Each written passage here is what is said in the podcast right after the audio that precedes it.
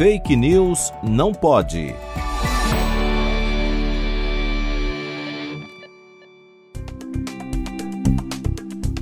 A Comissão Parlamentar de Inquérito, CPI da Covid, tem como objetivo investigar as omissões e ações do governo federal durante a pandemia da Covid-19.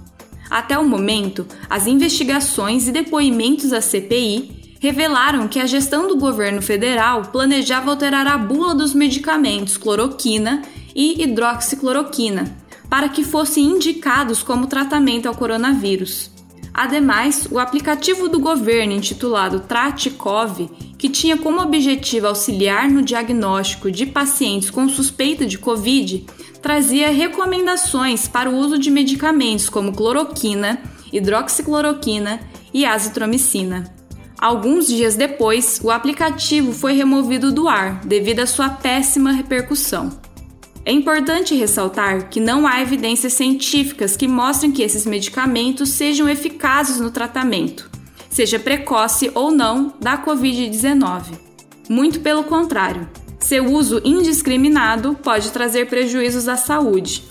A CPI da Covid também revelou como as fake news estão infiltradas no governo brasileiro, o que não é de se surpreender. Afinal, várias delas já foram propagadas pelo próprio presidente da República.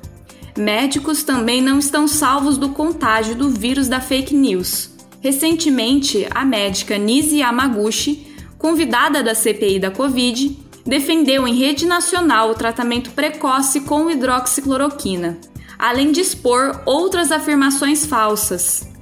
Nisi afirmou que, abre aspas, a própria Organização Mundial da Saúde não sabia se devia fazer lockdowns absolutos, lockdowns horizontais. Fecha aspas. Essa afirmação é falsa, pois em abril de 2020, a OMS produziu um documento que destacava a eficácia do lockdown, posicionamento esse que não foi alterado desde então.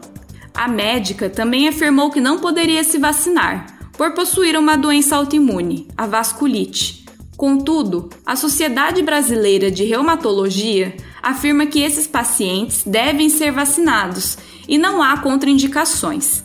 O momento da vacinação mais oportuno para o paciente pode ser discutido com seu médico. Previna-se da nova pandemia de fake news. Você pode se proteger buscando informações em fontes confiáveis e checando as notícias que chegam até você. Vacine-se contra a Covid-19 Vacine-se consciência e informação.